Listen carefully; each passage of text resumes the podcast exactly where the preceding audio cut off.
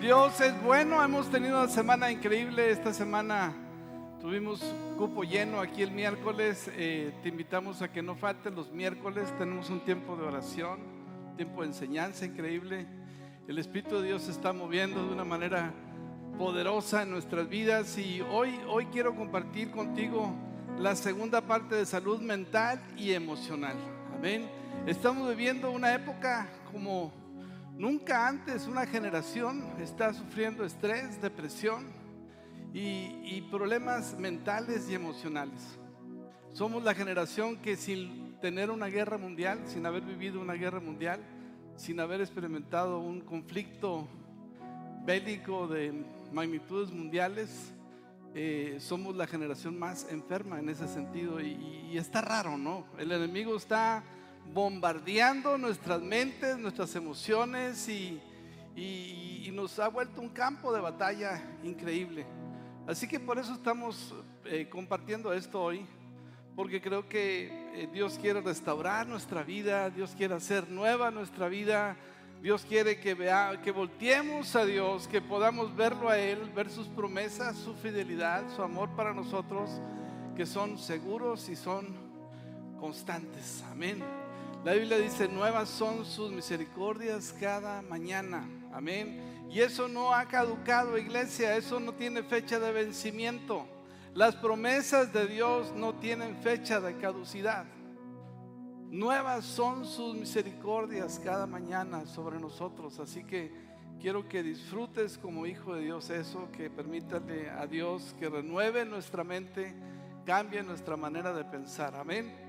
Y, el pasaje que quiero usar para empezar hoy es Romanos 12.2 y dice así, no imiten las conductas ni las costumbres de este mundo, más bien dejen que Dios los transforme en personas nuevas al cambiarles la manera de pensar. Entonces aprenderán a conocer la voluntad de Dios para ustedes, la cual es buena, agradable y perfecta. ¿Cómo es la voluntad de Dios para nosotros, iglesia?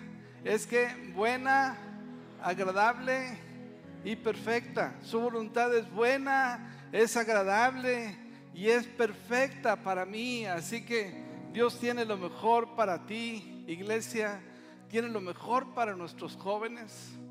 Tiene lo mejor para nuestros adolescentes que están pasando por un asunto de, de estar enfocados, de, de entender su identidad. Y nosotros como padres pues tenemos que tener esa claridad en nuestra vida para poderlos ayudar, para poderlos formar de la manera correcta. ¿Está bien iglesia?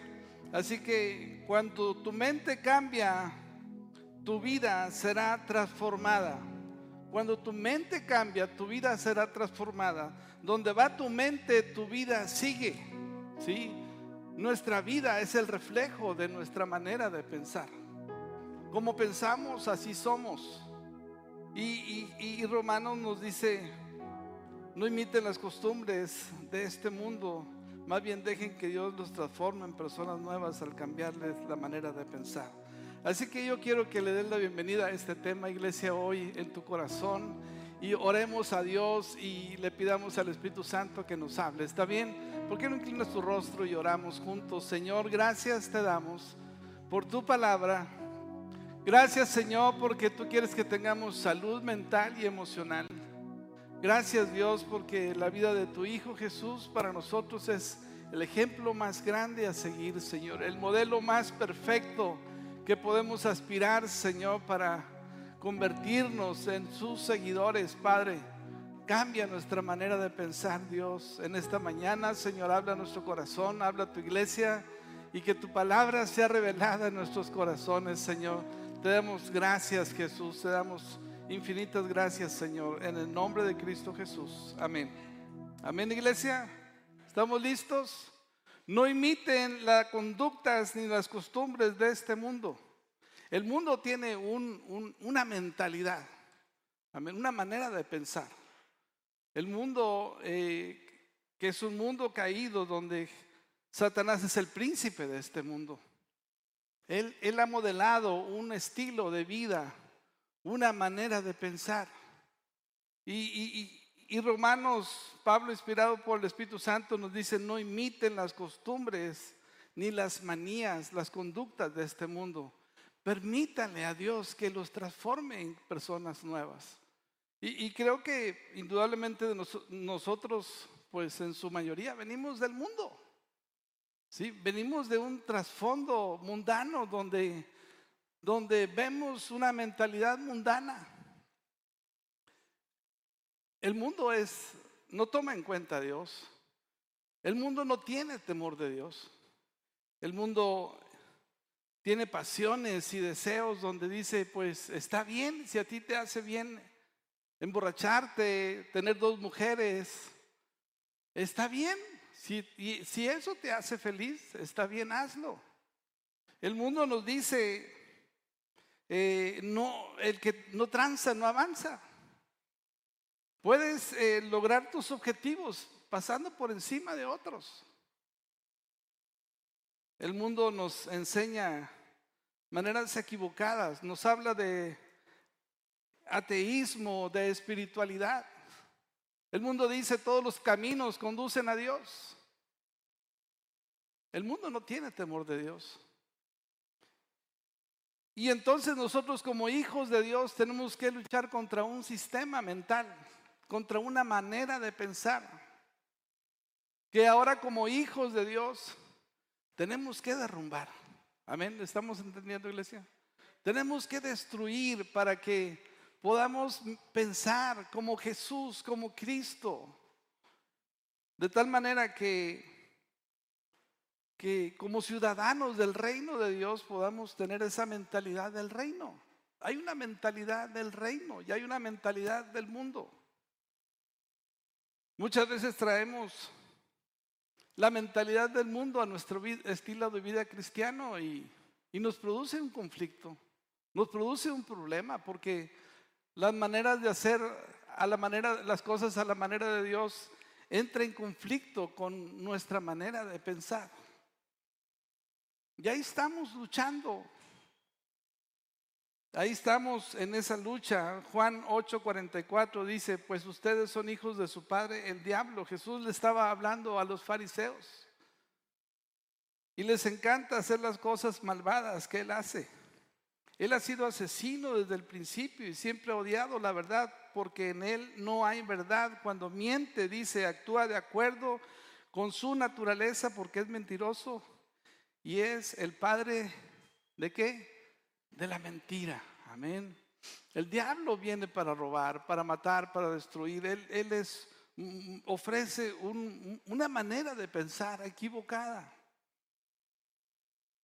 Y, y entonces, ¿cómo vivir en un mundo donde Satanás es el príncipe de este mundo, donde la gran mayoría son seducidos por esa misma mentalidad?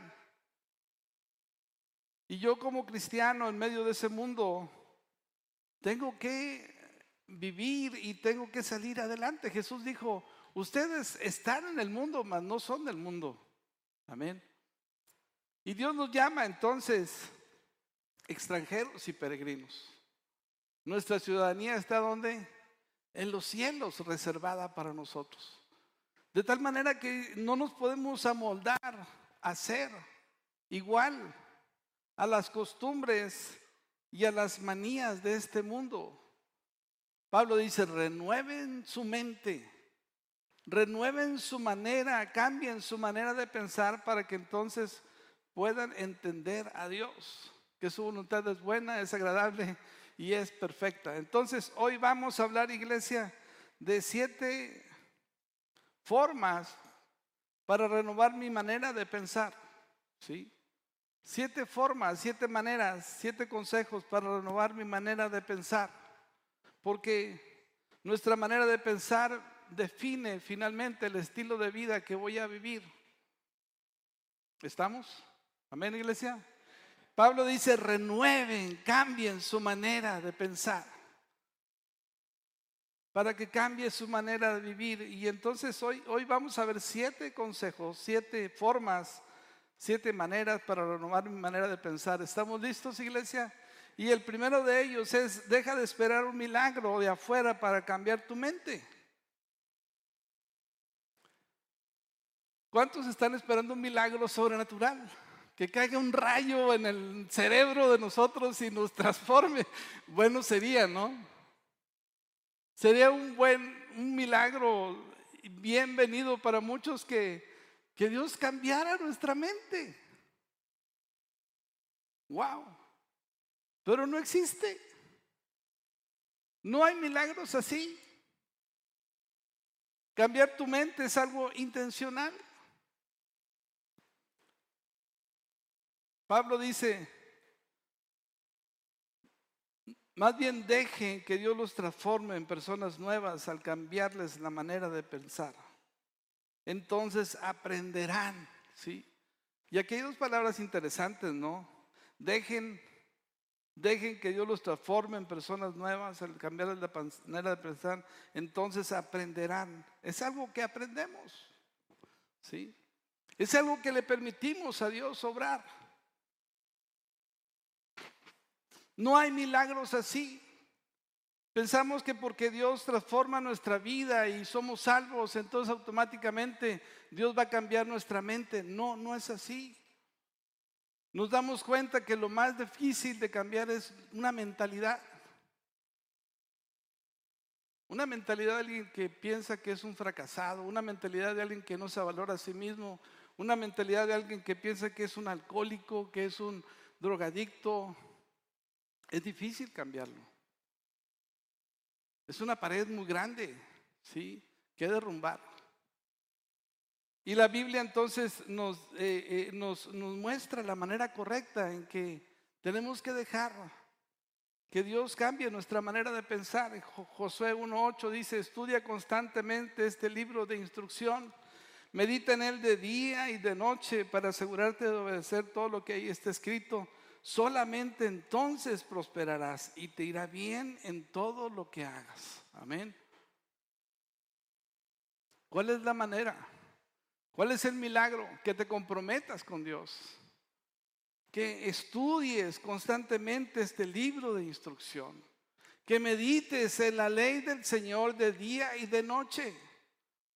Y entonces harás prosperar tu camino y te irá bien. Hemos hablado acerca de la meditación bíblica. Cómo es importantísimo eh, si queremos cambiar nuestra mente ser intencionales e ir a la escritura, leer la Biblia, meditar en ella, porque eso es una barredora. Es cloralex, ¿verdad? Que limpia nuestro cerebro y renueven la mugre que hay en él para cambiar nuestra mente. Muchos queremos renovar nuestra mente a través de escuchar a otras personas solamente, pero no nos metemos con Dios. Tenemos una especie de transfusión, ¿verdad? ¿Alguien está, ha estado enfermo en el hospital y necesita que alguien le haga una transfusión de sangre? Pues muchos sabemos, yo muchas veces he tenido transfusión de sangre y a veces queremos así, conectarnos a la mente de otros, recibir la sangre de otros, pero no estamos dispuestos a buscar a Dios, como lo dice Josué 1.8, ¿verdad? Estudia. ¿Quién debe estudiar? Tú tienes que estudiar. Tú tienes que comprometerte con Dios, buscar al Señor y hacer eso un hábito en tu vida que te transforme. Estudia constantemente este libro de, instrucción, medita en él de día y de noche para asegurarte de obedecer todo lo que ahí está escrito, porque entonces prosperarás y te irá bien en todo lo que hagas. Amén. ¿Cuántos quieren que nos vayamos bien en todo lo que hagas?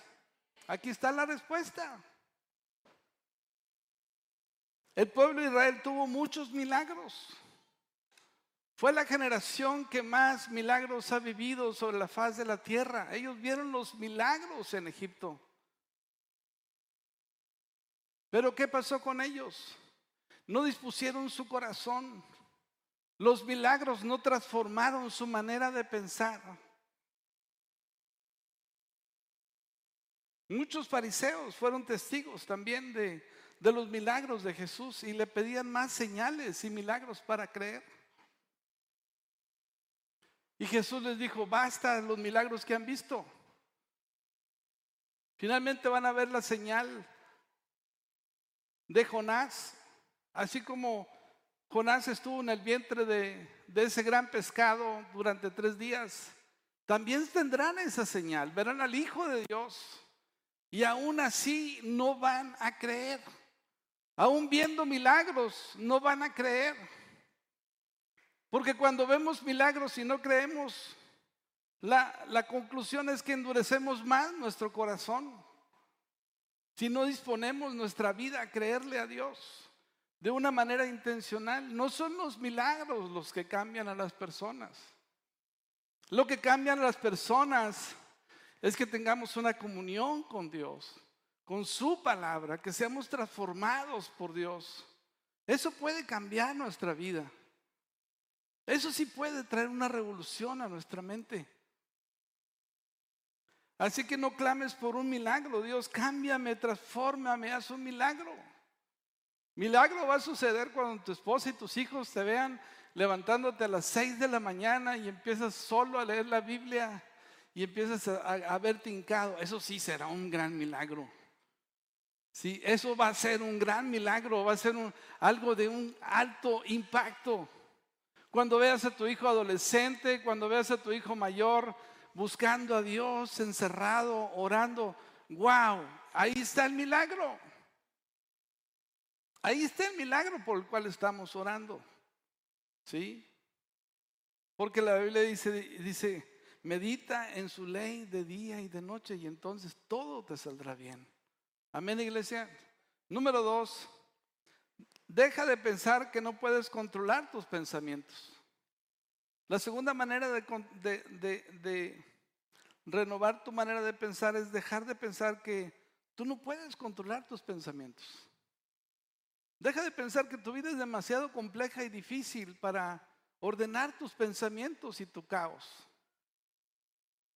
Filipenses 4:8 dice, ahora, amados hermanos, una cosa más para terminar, concéntrense, diga conmigo, concéntrese en todo lo que es verdadero, todo lo honorable, todo lo justo, todo lo puro, todo lo bello y todo lo admirable. Piensen, diga conmigo, piensen en cosas excelentes y dignas de alabanza. ¿Sí? Pablo dice, concéntrense en lo que es verdadero, piensen en cosas excelentes.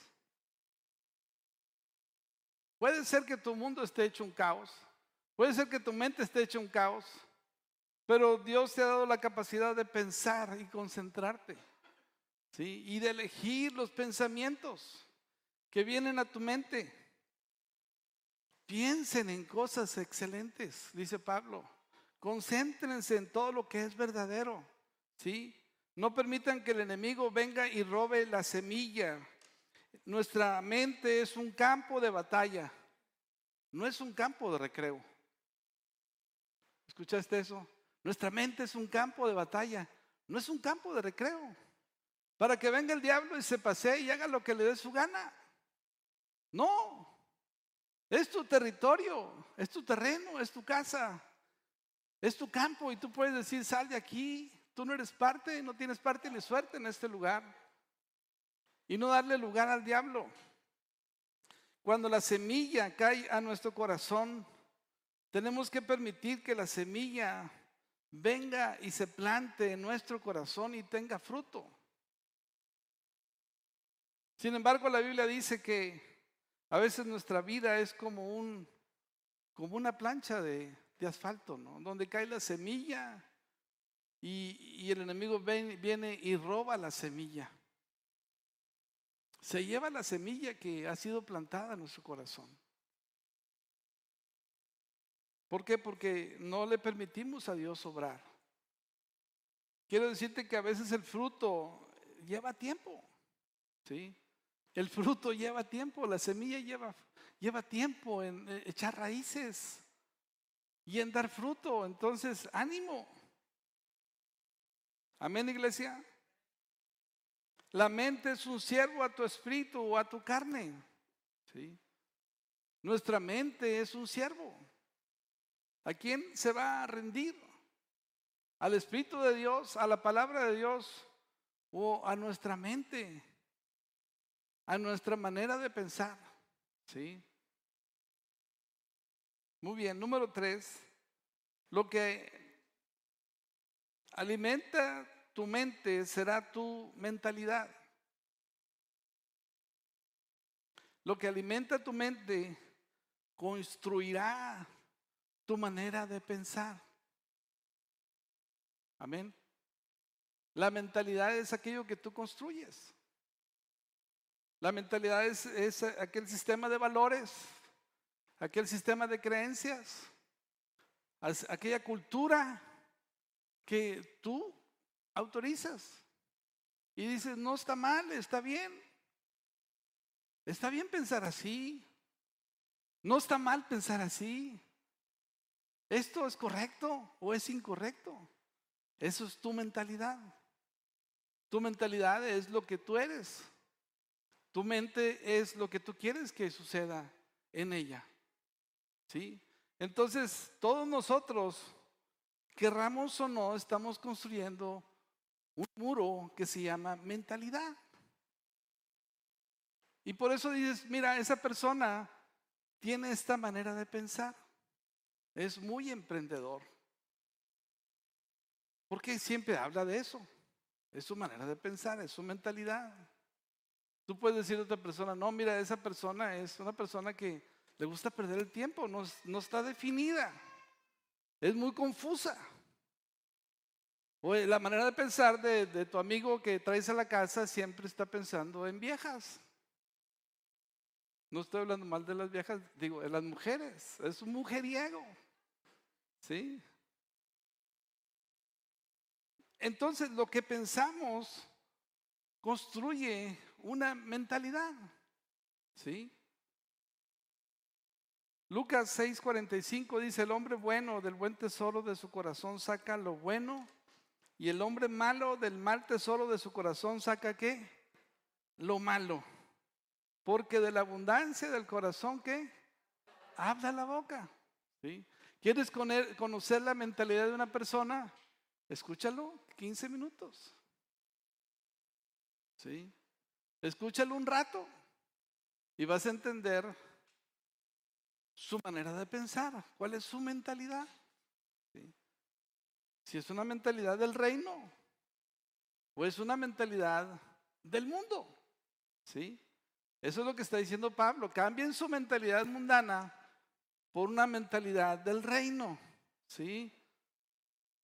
Y eso es lo que estamos haciendo. ¿Cómo podemos renovar nuestra mente? Amén, iglesia. Tu, tu, mentalidad es lo que te controla. Tu mente es lo que tú controlas. ¿Sí? La mentalidad es imposible de cambiar sin cambiar lo que está llena tu mente. ¿Estamos? ¿Sí? ¿Quieres cambiar tu mentalidad? pues tienes que derrumbar ese muro para construir otro. No puedes construir sobre un muro de mentiras, de engaños que hemos creído de nuestro enemigo, el diablo, sino tenemos que aplicarnos ahora en Cristo a construir una manera de pensar según Cristo, el hombre nuevo, ¿sí? Romanos habla del hombre viejo y el hombre nuevo. El hombre viejo es como viene. El hombre nuevo es como el que decide dejar ser transformado por Dios y aplica su vida, su entendimiento en renovar su mente y su corazón. Eso no es algo que ocurre de manera mágica, sino es porque tú te dispones. Dije, Pablo dice, dejen el hombre viejo, dejen el hombre viejo y sean transformados en su ser interior, en el nombre nuevo, conformado según Cristo. Y esa es la batalla que siempre tenemos, la batalla de la mente. Amén. El 95% de nuestros comportamientos son automáticos. Accionamos rápido de acuerdo a nuestra mentalidad pocas veces la pensamos, la, neta. O sea, decidimos rápido, rápido, rápido, porque esa es nuestra mentalidad. Así hemos sido, así hemos entrenado nuestras decisiones y nuestra manera de pensar. Y entonces, pues tenemos que educarnos, tenemos que aprender, como dice también Romanos 12.2. Tenemos que aprender la manera correcta entonces de, de contestarle a Dios y de reaccionar ante los eventos que tenemos. Eh, Hebreos 4:12 dice, pues la palabra de Dios es viva y qué? Y poderosa. Wow. Otra vez, pues la palabra de Dios es qué? Viva y poderosa. ¿Lo creemos, iglesia? ¿Lo creemos realmente? Sí.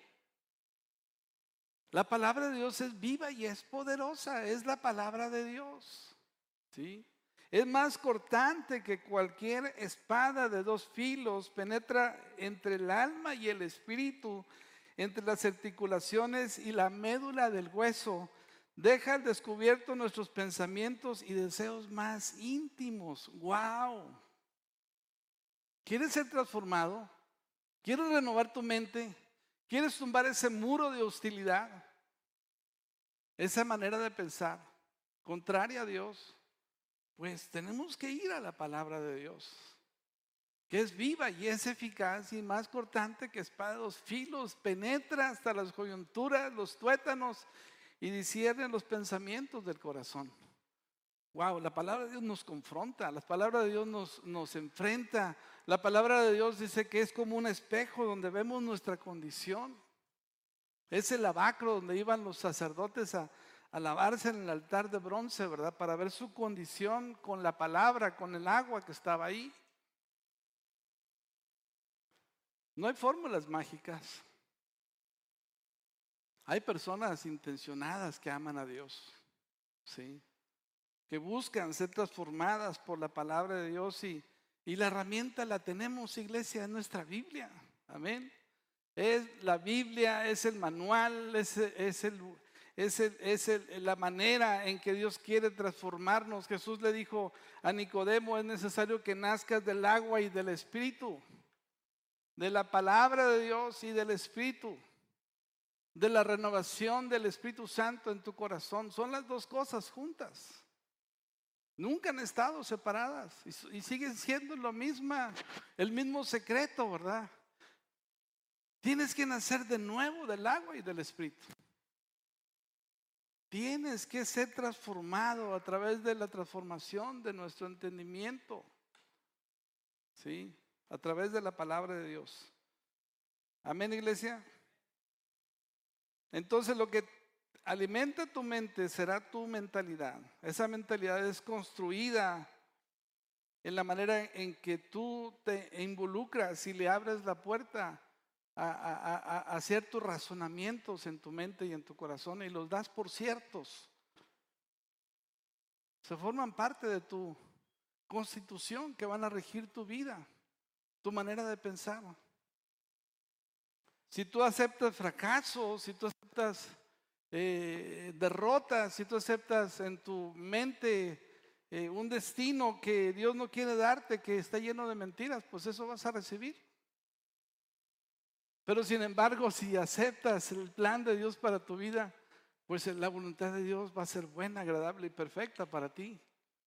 Amén. Lee, memoriza, medita en la Biblia, lee libros cristianos, conéctate con Dios. Busca ser lleno de la palabra y del Espíritu Santo en tu vida. Número cuatro, confiesa lo que crees, no lo que sientes. Confiesa lo que crees, no lo que sientes. ¿Sí? Porque tú puedes sentirte ciertos días muy mal. Sí, pero Dios nos llama a llamar las cosas que no son como si fueran. No confieses lo que crees, confiesa, no confieses, confiesa lo que crees, no lo que sientes. Marcos 11, 23 dice, les digo la verdad, ustedes pueden decirle a esta montaña, levántate y échate al mar y sucederá, pero deben creer de verdad que ocurrirá y no tengan ninguna duda en el corazón. Poseemos lo que confesamos, somos lo que confesamos, somos lo que creemos. Y tal como pensamos, así va a suceder. Amén, iglesia. entonces no le rienda suelta a tus emociones y, y empiezas a declarar lo que sientes, porque eso es muy cambiante. Pero la verdad de Dios no cambia. Las promesas de Dios no cambian. Amén. Así que no le des rienda suelta a, a, tu boca, sino deja que tu corazón se llene de fe y de esperanza. Proverbios 18, 21 dice, la lengua puede traer vida o muerte. Los que hablan mucho cosecharán las consecuencias. Amén. Declara y confiesa lo que tú crees. Amén. Construye un mundo diferente en tu mente y en tu corazón. Número cinco, y me estoy yendo un poco rápido, pero para poder acabar. Resiste los pensamientos negativos y ayuda a tus pensamientos positivos. ¿Resiste a quién?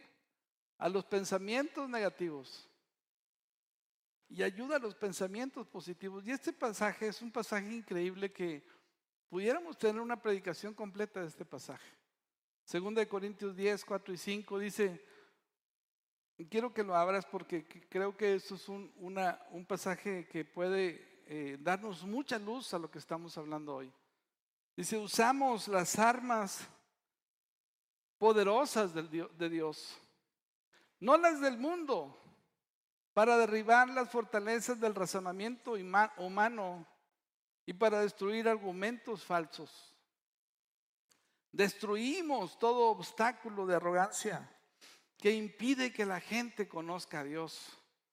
Capturamos los pensamientos rebeldes y enseñamos a las personas a obedecer a Cristo. Amén.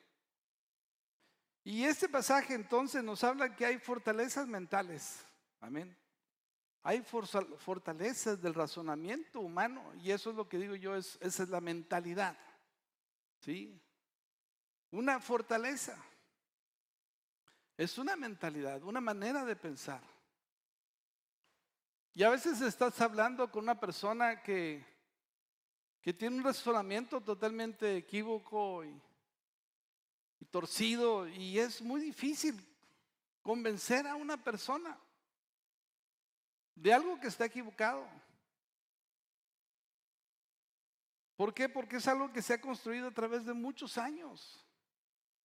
40, 50, 60 años, él se ha creído esa mentira, ese razonamiento, esa manera de pensar. Y Pablo dice que para destruir esas fortalezas usamos las armas de Dios, no las del mundo. ¿Sí? Para poder derribar esas fortalezas y argumentos falsos. Y creo que ese es el campo de batalla nuestra mente. Hay, toda una fortaleza, un castillo, ¿verdad? Construido con paredes altas, fuertes, anchas, que de cosas que nos hemos creído que son parte de la cultura mundana, lo que hablábamos al principio, y que ahora tenemos que Usar las armas de Dios para destruirlas. La palabra de Dios, la oración, la guianza del Espíritu Santo, ¿verdad? Para poder destruir esas fortalezas. Porque hay ciertos hijos que están empecinados en un concepto equivocado de su vida y de su destino.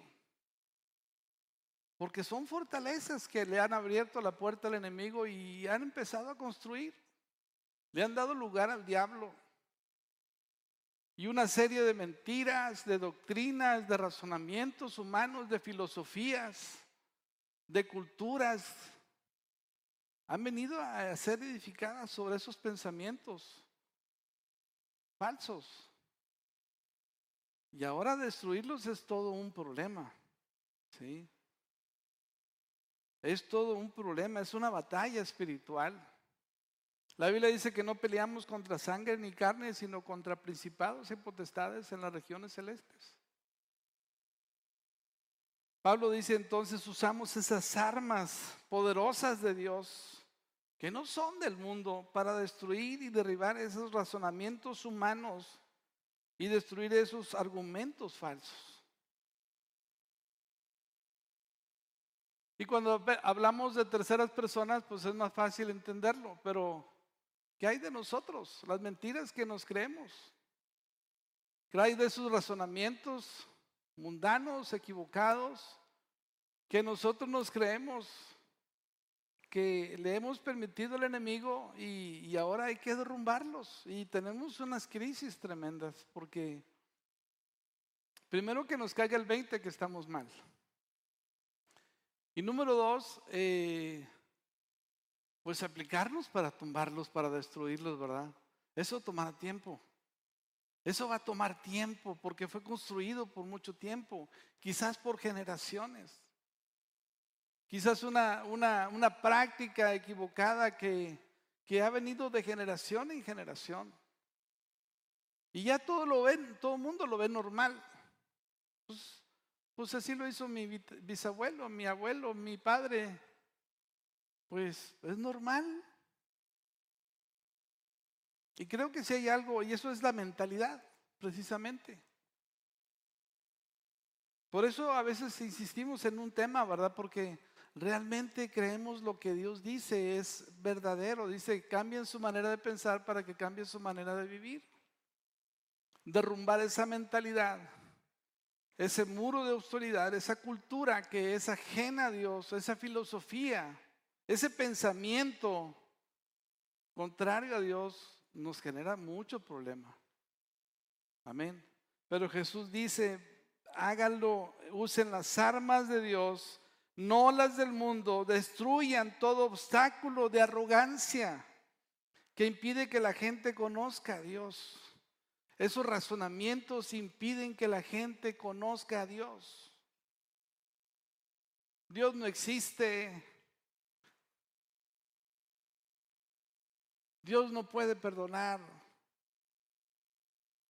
Tantas cosas, mentiras que nos creemos la culpa que no hemos podido borrar de nuestra memoria por nuestro pasado. Los problemas de mi padre, los problemas de una violación, de un insulto, de una de un agravio que marcó nuestra vida para siempre, eso se constituye en una fortaleza del enemigo para no perdonar. Hay tantas cosas que afectan el comportamiento de un niño que fue golpeado o que pasó por circunstancias tóxicas. Que ahora eso se ha construido un muro de odio, de resentimiento, de, de Dios no existe, ¿por qué Dios no me guardó? ¿Por qué me pasó a mí? ¿Por qué, ¿Por qué tuve que pasar por esto? Y entonces justificamos nuestros malos pensamientos por las cosas que pasamos y, se construye una fortaleza. Amén, iglesia. Sí.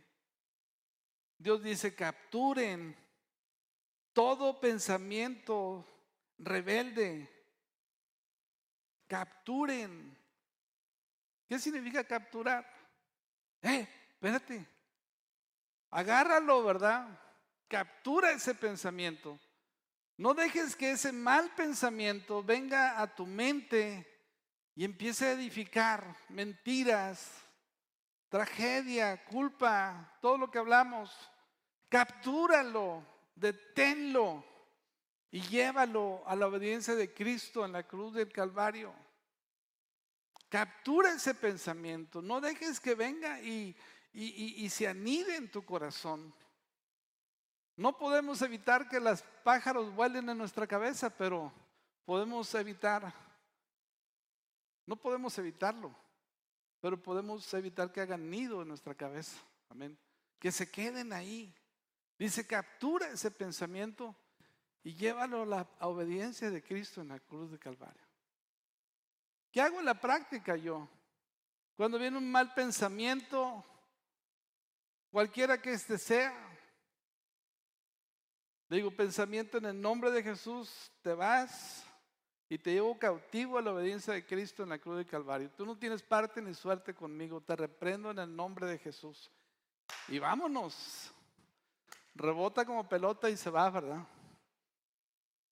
Pero no le doy lugar al diablo en un razonamiento donde, donde no hay manera, si es algo incorrecto, no lo, no lo recibas.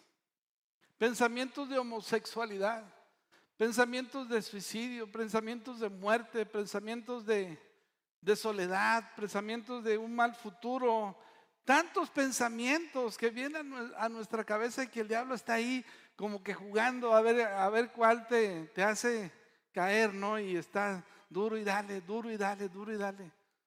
Captura ese pensamiento. Y llévalo sujeto a la obediencia de Cristo en la cruz del Calvario. Amén. Eso es real, iglesia. Cuando tú empiezas a declarar que tú eres hijo de Dios, que estás cubierto con la sangre de Cristo, que tú eres hijo de Dios y, capturas ese pensamiento, eso se va de inmediato. Créemelo. No dura ni, ni un minuto. No le des lugar al diablo. ¿Sí? Dice la Biblia, resistan al diablo y el diablo qué? Huirá de ustedes. Resístanlo. Resístanlo con la palabra de Dios como Jesús lo hizo cuando fue tentado por el diablo, ¿verdad? ¿Cómo le resistió? Con la palabra de Dios. Resístanlo. Empiecen a declarar las promesas de Dios. Empiezan a decir cuál es su posición en Cristo. Soy hijo de Dios. Y aquello se va. Se va corriendo. Por un camino vino, por siete saldrá huyendo, dice la Biblia. ¿Sí? Pero tenemos que usar las armas espirituales que Dios nos dio, que son poderosas. No son de este mundo. Amén. Y entonces vamos a tener una vida mentalmente sana. Dios quiere que estés sano mentalmente. Son puras mentiras mentales. Y somos enfermos mentales. Cuando le hemos abierto la puerta al enemigo, Dios no quiere que seas un enfermo mental. Dios quiere que seas un hijo de Dios. Amén. Que piensa de manera correcta como Dios piensa acerca de ti.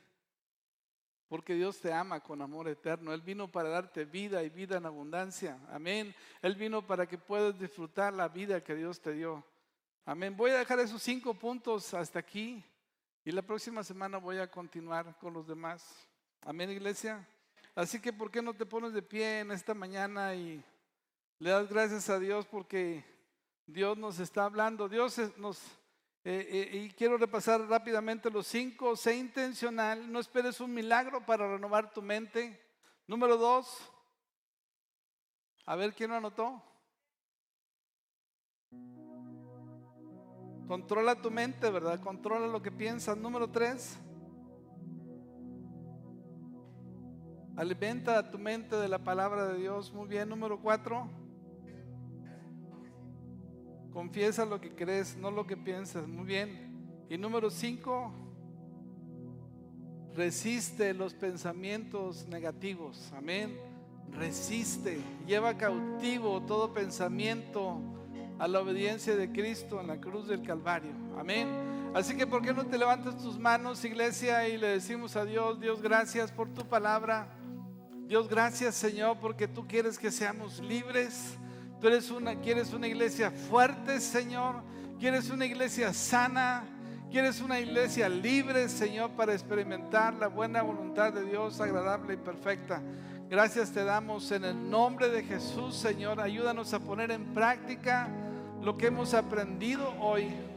Te pedimos que tú sanes nuestra mente, sanes nuestro corazón. Pídele a Dios, iglesia, sana mi mente, Señor. Ayúdame a poner en práctica cada palabra que he escuchado hoy, Señor. En el nombre de Cristo Jesús, gracias Dios. Gracias Jesús.